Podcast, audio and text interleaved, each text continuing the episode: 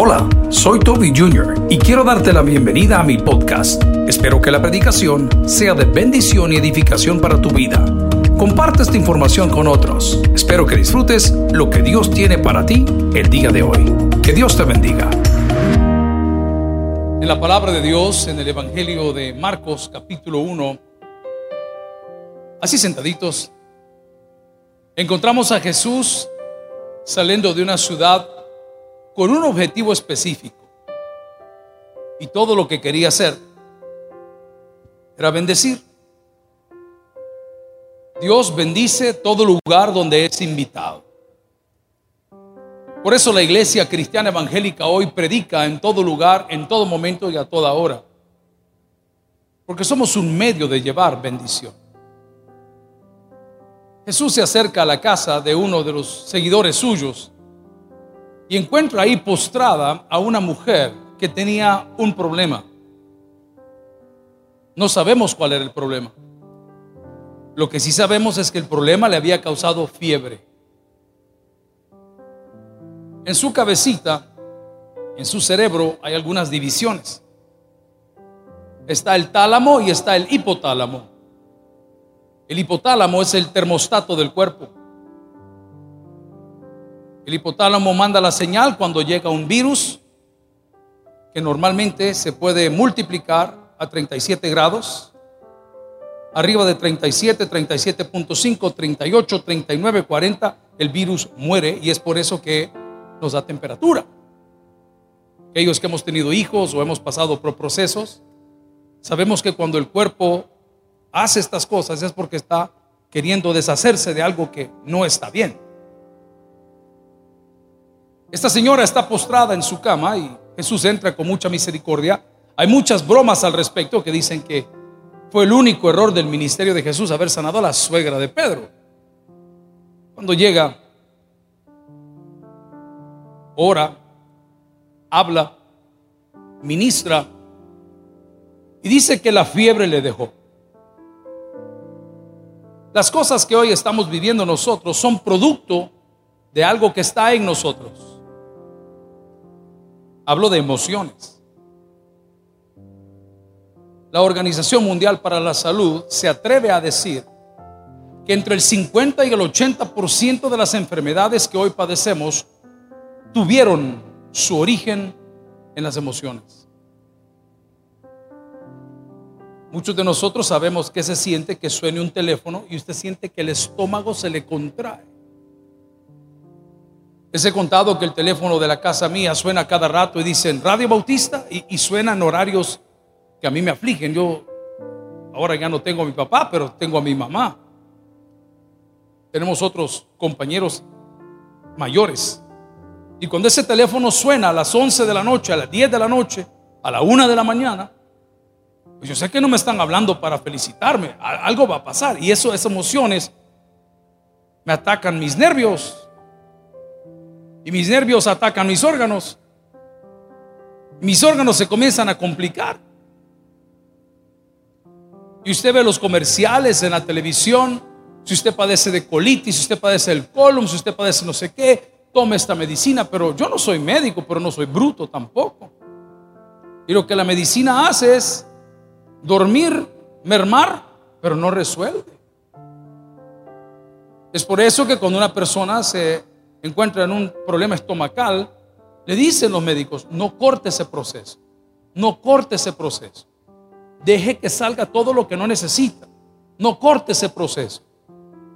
Pero hoy quiero hablarte de las enfermedades del alma. Porque las enfermedades del alma son las que nos pueden llevar muy lejos de Dios. Y tu cuerpo ha tenido fiebre, está mal, te está diciendo algo. Cuando uno tiene un dolor de cabeza, una cefalea, ah, me voy a tomar una pastilla. No es esa la respuesta. La pregunta sería, ¿qué me lo dio? El cerebro está inflamado dentro de su cráneo y está apretando las paredes del cráneo y ahí tiene usted un dolor terrible. O sea, mire, yo veo luces, yo veo esto, yo veo lo otro. Hay que arreglar el origen del problema. Mientras más cerca estemos de Jesús, mejor vamos a entender lo que Él puede hacer en nosotros. La palabra del Señor del Evangelio de Marcos capítulo 1 Versículo 29 dice, al salir de la sinagoga, ¿de dónde estaba saliendo el Señor? La sinagoga no es una iglesia. La sinagoga es una casa comunal. En las sinagogas, hasta el día de hoy, la sinagoga principal en Jerusalén, la parte de abajo están los hombres y en la parte de arriba pueden entrar a ver las mujeres. En la sinagoga se leía la ley, ustedes lo han visto, que entró a la sinagoga y desplegaron un escrito por ahí. Con esto quiero afirmar que la iglesia no sana a nadie.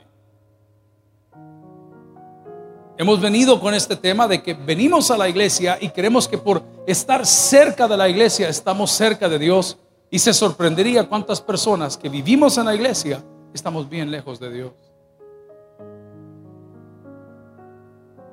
Estamos aquí por un empleo, estamos aquí por una conveniencia, estamos aquí porque nos pusieron. Otros están aquí porque creen que son necesarios. Pero ¿cómo se atreve a decir el pastor que está lejos de Dios por lo mismo que Jesús dijo? Por sus frutos los conoceréis. Y no voy a hablar de los frutos de sus relaciones extramatrimoniales o sus regadas, no, algo más básico.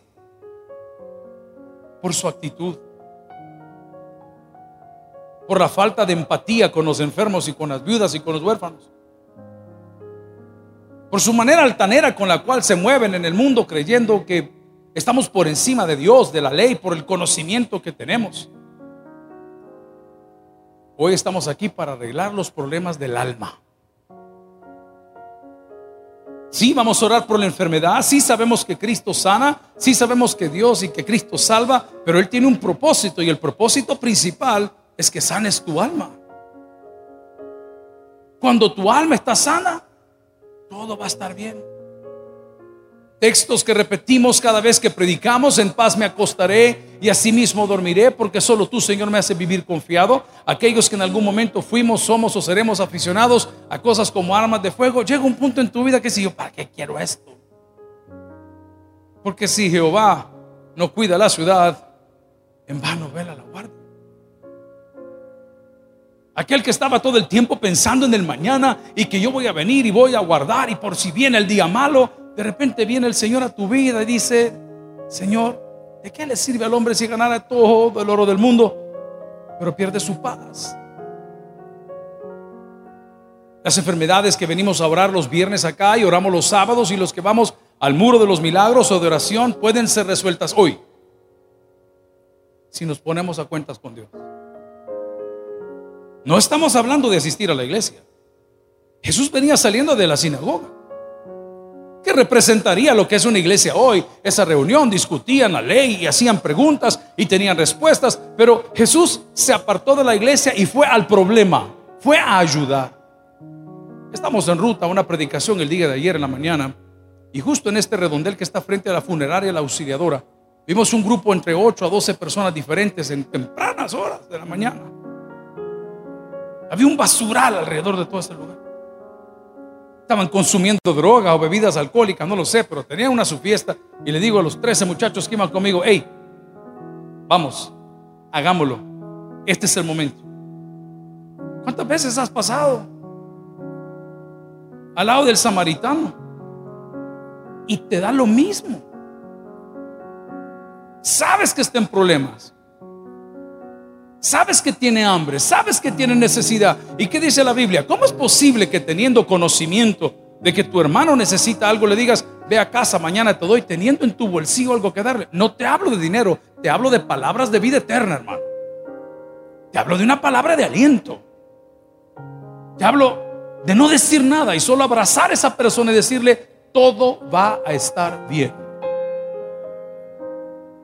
Inmediatamente el encargado de ese ministerio hizo la gestión y llegando íbamos al lugar donde íbamos a predicar. Me dice, pastor, ya fueron al lugar, ya les hablaron de Cristo, ya los alimentaron y ya recogimos la basura.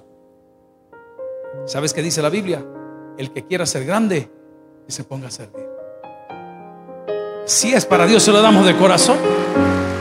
Ahora van a entender por qué aquí no hay artistas. Ahora van a entender por qué aquí renunciamos a la ropita fina. Ahora van a entender por qué evitamos traer gente que ha hecho del Evangelio mercadería. Porque el Evangelio no consiste en comida ni en bebida. El Evangelio consiste en dar a conocer las buenas nuevas de salvación. Habemos muchos orando por sanidad esta noche y muchos que no sabemos en qué etapa estamos. Yo ando huyendo de exámenes y al hablar con un buen amigo le digo, hey, deme el número, yo tengo que, yo ando huyendo de hace rato. No, por la fe, por la fe. No, no es por la fe, hermano. Es por mandato divino. Pero le voy a apostar el día de hoy a la prédica y le voy a decir que si usted y yo arreglamos los problemas del corazón, Dios tendrá algo bueno para nosotros. Busque Mateo 11, 28. Si me ayudan con las pantallas. La palabra del Señor nos habla con mucha claridad. Se lo leo aquí si no lo han llegado todavía. Y dice la Biblia, venid a mí, todos los que estáis trabajados y cargados yo os haré descansar. Cuando Jesús llega a la casa de Pedro y encuentra a la señora con fiebre, yo no veo en ningún momento el diálogo con ella ni ella resistiéndose. No, yo soy de otra iglesia, yo soy de otra religión, nosotros aquí guardamos las tradiciones. La mujer abrió su corazón, abrieron su casa, entró a ella y la enfermedad le dejó. No es el momento para huir de Dios. Este es el momento para caminar de la mano con Dios a través de Cristo. Invita a Dios a tu negocio, gloria a Cristo, invita a Dios a tu familia, invita a Dios a tu círculo de amigos, pero sobre todas las cosas, invita a Dios a tu corazón. Muchos andamos la fotografía en la billetera. Otros andamos un escapulario. Otros andamos una Biblia. Pero la Biblia dice, este pueblo de labios me honra, pero su corazón está lejos de mí. No es difícil estar cerca de Dios. La religión, por supuesto, que nos hace ver imposible. Yo, cuando analizo mi vida, mi testimonio, mis debilidades, mi flaqueza, mis problemas, mis necedades, mi hipocresía, mis mentiras, digo, yo no sé cómo el Señor nos permite predicar, pero cuando veo a Cristo, digo, bueno, en su misericordia ¿Quién te puso los topes para venir a Cristo? ¿Quién te dijo que no se puede? La Biblia hace una invitación tan linda. Y dice en el versículo, venid a mí, todos los que estáis trabajados y cargados, y yo os haré descansar. ¿No te gustaría el día de hoy acostarte y que mañana eso que nos está robando el pensamiento ya no esté? ¿Alguien dice amén aquí el día de hoy? ¿Cuántos creen que podemos hacerlo? Amén. Hablaba con un buen amigo esta semana, entre tantos problemas y tantas cosas que se dan, esa es la vida diaria, no se queje, esa es la vida diaria. Y eso fue lo que me dijo. Hey, pastor, me dijo, ¿cuándo se complicó todo esto? ¿Cuándo se complicó ser un ser humano, cristiano, salvadoreño? ¿Cuándo se complicó esto del COVID? ¿Cuándo se complicó el mundo? Tanto la economía, eh, las oportunidades. Se estima que en El Salvador el 19% de los colegios del otro año no van a abrir, los privados. No puede, no hay presupuesto. Y a menor educación, menor crecimiento. Nunca se le va a olvidar. Si algo le tiene que apostar, no es a los buenos zapatos apuéstale a los buenos libros. Porque los buenos zapatos no te van a dar lo que los buenos libros te van a dar. Nunca. ¿Cuánto más la palabra de Dios que no regresa vacía? Estar cerca de Dios no es difícil. Yo puedo estar cerca de Dios a través de la oración. Puedo estar cerca de Dios a través de la lectura bíblica. Puedo estar a Dios a través de la alabanza. Puedo estar cerca de Dios a través del ayuno. Aquí esto no es una religión, es una comunión con Dios. Para que su presencia haga que la fiebre que nos está indicando que hay algo mal, se vaya de nosotros. La Biblia dice, si me acompaña, en Salmos capítulo 62, versículo 1, que es el himnario de los hebreos. Salmos capítulo 62, versículo 1, si me acompaña, por favor. En Dios solamente está acallada mi alma. De Él viene mi salvación. Él solamente es mi roca y mi salvador. Es mi refugio, no resbalaré mucho. Esta noche el acercarte a Jesús, el invitar a Dios a tu vida, a tu casa, te garantiza que aunque un ejército acampe contra ti, aunque contra ti se levanten guerras, tú estarás confiado. No confiado en cómo te has portado, no, confiado en quién es Dios. Confiado en lo que Dios hace y lo que Dios tiene para sus hijos. Pero nos hemos ocupado de todo. Nos hemos ocupado de la casa, de las cosas de mi trabajo, de los estudios, pero no nos hemos ocupado de Dios. ¿Hace cuánto tiempo no le cuentas tus problemas? ¿Hace cuánto tiempo no derramas una lágrima honesta? Y no tiene que ser en público. Puede ser en tu casa, en la privacidad de tu comunión con Él. Y dice, Señor, tengo este problema. Dame una salida. Confirmame. Qué expresión más preciosa cuando dicen el versículo 1 del capítulo 62 del libro de los Salmos, en Dios solamente. Diga conmigo, en Dios solamente. ¿Te acuerdas aquella alabanza que decía, solamente en Cristo? Solamente en Él. Tú no necesitas a nadie más. Personas han dedicado sus vidas enteras. No les critico, lo estoy ilustrando a buscar a Dios a través de los santos. Otros se han dedicado la vida entera a buscar a Dios en esta iglesia a través de las obras. Y admiro mucho lo que van a hacer esta noche los hermanos de pan y chocolate. Respeto mucho lo que hace el mundo de los sueños con los niños que están con problemas de cáncer. Admiro mucho lo que se hacen en las Bartolinas todos los días predicando el Evangelio. Me encanta lo que hacen con los indigentes, el equipo que viene muy temprano por la mañana acá, de voluntarios. Nada de eso te acerca a Dios. Porque no es por obras para que nadie se gloríe. Una oración sincera. Una confesión de tus pecados ante la presencia de Jesús es lo único que puede acercarte al Padre. Entonces preguntan, ¿por qué servimos? Porque vamos a pan y chocolate y a esto? Porque anunciamos las buenas nuevas de salvación. No se trata de dar una taza de café con un pedazo de pan, eso lo hace cualquier persona. Se trata que cada taza de café y cada pedazo de pan es una oportunidad para hablar del reino de los cielos. El día de hoy yo te pediría que cuando vuelvas a casa le recomiendes a alguien que tiene fiebre, algún problema, alguna complicación en finanzas, en su casa, en, su vida privada que permita que Jesús entre. Les explicaba el domingo que cuando uno tiene hijos ya grandes, a pesar de que están grandes y se saben conducir bastante bien, uno no se duerme hasta que el último llega a casa. ¿Alguien entiende lo que estoy diciendo el día de hoy?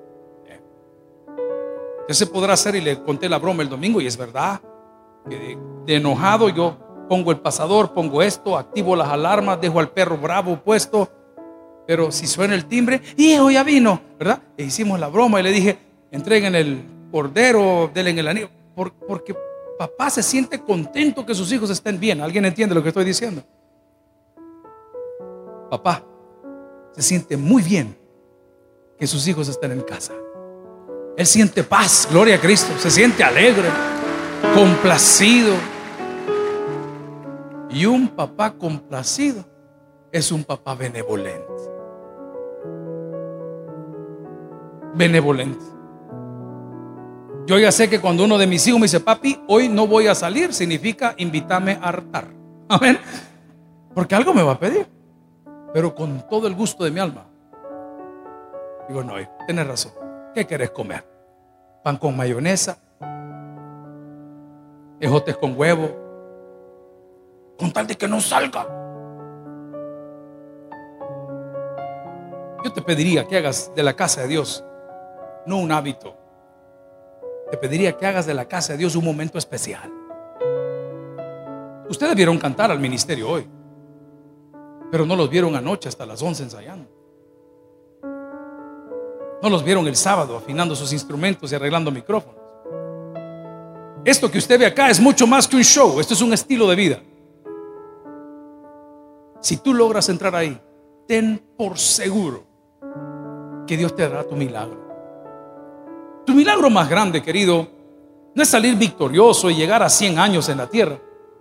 Tu milagro más grande es que tus y mis pecados no sean perdonados. Después de eso, todo es valor agregado, valor añadido. La palabra del Señor se me acompaña en el Salmo capítulo 4, versículo 8, de los primeros Salmos capítulo 4, versículo 8. Si lo tiene, dígame un fuerte amén. En paz me acostaré y así mismo dormiré. A mí me gusta escuchar llover. Lo único que me despierta son las goteras. Las goteras son tan especiales. Este techo ve el tamaño y la dimensión y los pies cuadrados que aquí hay. La gotera puede estar donde está la cruz, pero la gota viene a caer aquí. Así son. ¿Cuántas noches llevas en lo mismo? Nos acostamos, nos desconectamos, pero no dormimos. No descansamos. Pero aquellos que estamos arriba de los 40 años, que tenemos un espacio al mediodía para doblar los ojitos, aunque sea tres horas. Ya como a las 5 ya hablo pidiendo el café y la semita. Le hago una pregunta. ¿Qué sueño le es más reparador? ¿El de la noche o el de la tarde?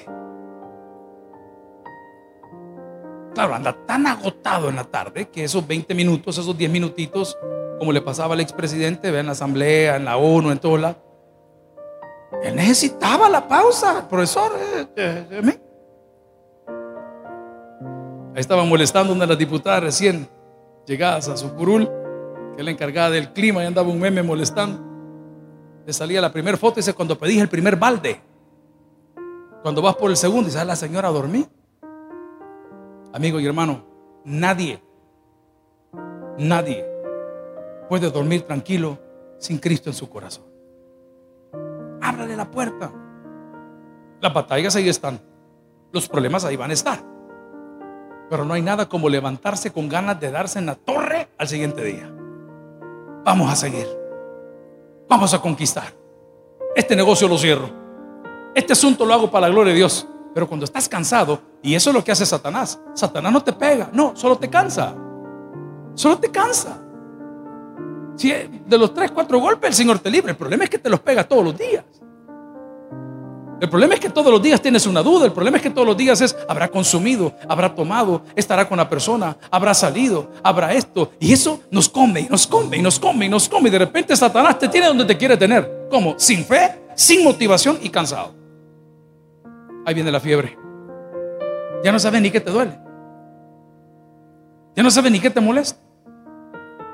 Pero la palabra del Señor en este salmo maravilloso de los primeros cuatro, versículo 8 dice, en paz me acostaré y así mismo dormiré, porque solo tú, Jehová, me haces vivir confiado. Alguien se preguntará, pero ¿por qué puedes confiar en un Dios que no ves? Voy a contestarlo de una manera muy cristiana. Yo no lo veo, yo lo siento. Pero voy más allá.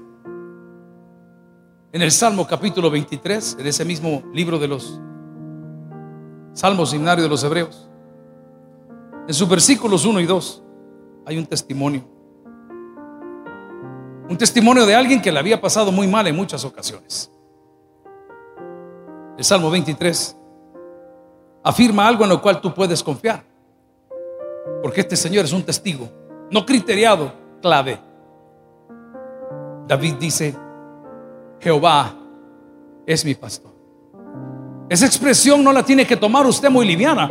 Ser un pastor no es ser un predicador. Yo en, mi, en mis redes sociales dice un simple predicador. Un pastor es otra cosa. Un pastor conoce el territorio. Un pastor sabe a dónde va a llevar a sus ovejas a pastear. Lo sabe. Es un pastor. Un pastor, como lo hacen los que están en la pesca, ve para el cielo y dice, ¿hay tormenta o no hay tormenta?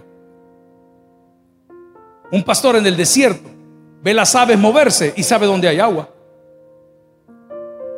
Esto lo decimos, ah, Jehová es mi pastor. Un momento. Jesús se identifica como el buen pastor en el Nuevo Testamento y dice, mis ovejas oyen mi voz y me siguen. ¿Cuántas veces tú y yo nos hemos sentido perdidos en diferentes áreas? No hayamos que hacer, ¿qué hacemos? Qué duro fue escuchar a un hombre muy humilde que despidió a su hija hace unos meses atrás porque un coyote, un pollero, un mercenario, le cobró 7 mil dólares para llevarla a Estados Unidos. Ahí van a ver la noticia porque anda circulando.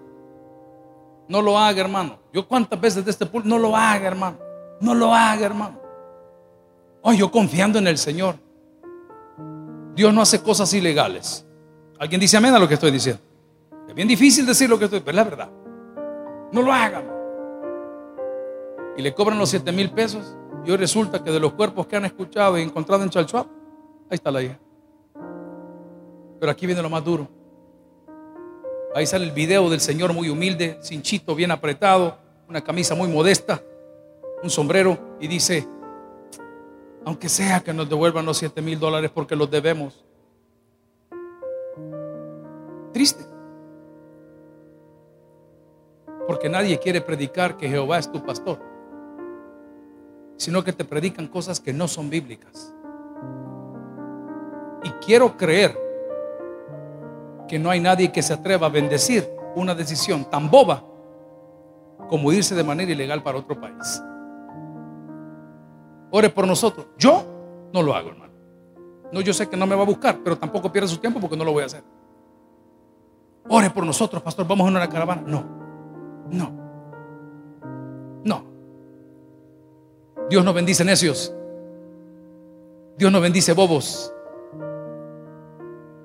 Dios no puede contradecirse a sí mismo, no puede. Y al final del artículo que publican del noticiero dice, a este hombre solo le queda esperar la justicia divina. ¿Quiere que se la ponga de otro lado? ¿Y si como papá lo pudo impedir y no lo hizo? ¿Cuál es la justicia divina? Cuidado. Careful what you wish for.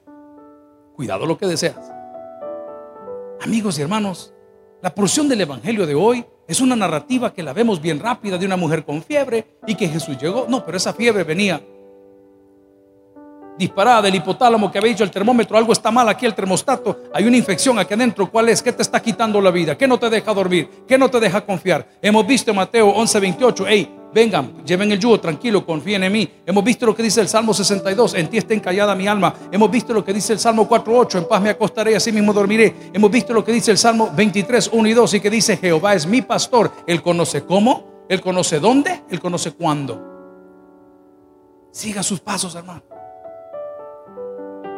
Han habido oportunidades que yo no sé cómo comportarme porque tampoco tengo educación de ese nivel. Yo me siento a la mesa y veo cómo hace el de la esquina. Le sirven las grandes pupusas así de queso con la orilla quemadita, rebalsada y jalapeños adentro. ¿Alguien dice aleluya al día de hoy? Amén. Entonces le ponen al lado, ¿verdad? Algunos cubiertos porque son extranjeros, pero mire, le ponen la salsa, le ponen el curtido de un solo chupón así, seco el plato seco. No deja nada, sale la vuelta. Bueno, eso es lo que tienes que hacer con Cristo. Cuando no sepas qué hacer, hagamos las cosas a la manera de Cristo. Por eso podemos decir, Jehová es mi pastor, Él sabe cuándo, Él sabe cómo, Él sabe dónde. Yo todo lo que tengo que hacer es seguir sus pasos. Y la palabra dice en el Salmo 23, 2, en lugares de delicados pasos me hará descansar. Junto a aguas de qué dice? Véame para acá. Quiero que ponga a Jesús en ese texto. Jesús es el agua de vida. Así lo dice el Nuevo Testamento. Y el que el de él bebe no tendrá hambre ni sed. Vaya, habiendo dicho eso, lea ahora lo que dice el texto. Junto a aguas de... ¿Quiénes son las aguas de reposo? Cristo. Cristo. En Él está encallada mi alma. Solo en Él voy a confiar. Pensando en Él me voy a acostar. Solo Él me hará descansar. Y aunque ande en un valle de sombra de muerte, dice la palabra ahí mismo, su vara y su callado me infundirán aliento. La palabra del Señor, gloria a Cristo. En el Salmo capítulo 91, si me acompañan su versículo 1 y 2. Es mi invitación para el día de hoy. Y dice la palabra, el que habita al abrigo del Altísimo, no corra. Mire qué lindo lo que dice. En el Evangelio de Lucas capítulo 19 hay una historia muy linda de saqueo y Jesús. Las traducciones de la Biblia muchas veces complican el mensaje y uno de los principios de la interpretación bíblica o de la hermenéutica bíblica es que usted para poder estudiar la Biblia tome en cuenta el todo. Voy a dar un ejemplo. Y David amó a Jonatán. La traducción Reina Valera dice, tus dulces o tus besos son, tu amistad es más dulce que los besos de una mujer. Entonces se han agarrado de ahí para hablar de la diversidad sexual. No, no, no, no. Pero también la misma Biblia dice que no ha habido otro hombre porque David era conforme al corazón de Dios. Ok, nunca me despegue los dos textos. Porque si David era conforme al corazón de Dios, no podía ser torcido con Jonatán. ¿Alguien entiende lo que estoy diciendo? Es un principio de interpretación. Es como el espíritu de la ley. Cuando aquí está diciendo el que habita, y cité el Evangelio de Lucas capítulo 19, Jesús le dice a ese muchacho que acababa de conocer, a ese señor, a Saqueo, Saqueo desciende, date prisa, porque es necesario que hoy more, habite, pose. Es hospedar la palabra de Lucas. Cuando uno se hospeda en casa ajena, usted se comporta, hermano. Hay gente que sufre cuando va de viaje, ni al baño va. Ahí viene con siete libras extra, toda constipada, con calentura, pero no fui al baño, no fui al baño. Es llegando a la casa y sálvese quien pueda. Ok, el que habita, el que se hospeda, el que respeta, el que honra, el que alaba, el que busca, el que nota que Dios está ahí, morará bajo la sombra del omnipotente. No termina ahí la palabra. Y dice, si me acompaña, por favor, diré yo a Jehová, esperanza mía y castillo mío, mi Dios, en quien confiaré. Él te librará del lazo del cazador y de la peste destructora. Con sus plumas te cubrirá y debajo de sus alas estarás seguro. Escudo y adarga es su verdad. No temerás el temor nocturno, ni saeta que vuele de día, ni pestilencia que ande en oscuridad, ni mortandad que en medio de ti o del día destruya caerán a tu lado mil y diez mil a tu diestra, mas a ti no llegará. ¿Habrá alguien que reciba esta palabra el día de hoy? Más de Jesús y menos de mí. Más de Jesús y menos de mí. En el Evangelio de Marcos capítulo 1 versículo 29 encontramos pues a Jesús saliendo de la sinagoga y haciendo una visita. Y esa visita fue a una mujer que tenía algo en su cuerpo que no estaba bien porque tenía fiebre. Pero la presencia de Jesús esta noche nos recuerda que resuelve todas las cosas. Hay una persona en tu vida, tal vez sea tu mami, tu papi, tu esposo, tu amigo, tu amiga, que sin necesidad de decir nada, they restart you te encienden, te dan paz. Que cuando los ves y tienes un problema, levantas un teléfono, ya, ya hablé con fulano, ya le dije a fulano, ya le dije a fulana, le a mi mami, le a mi papi. Ese lugar, ese lugar le corresponde a Dios. Y si había sentado a otra persona en ese lugar o en ese trono, esta noche te invito a que se lo devuelvas a Él. Yo no sé cuál es tu fiebre. Lo que sí sé es que donde está el Espíritu de Dios, ahí hay libertad. El que tiene Dios para el que oiga, vamos a orar. Gracias por haber escuchado el podcast de hoy. Quiero recordarte que a lo largo de la semana habrá mucho más material para ti. Recuerda, invita a Jesús a tu corazón. A cualquier situación, Jesús es la solución. Prueba Jesús. Si no te funciona, te devolvemos tus pecados. Muchas gracias y hasta la próxima.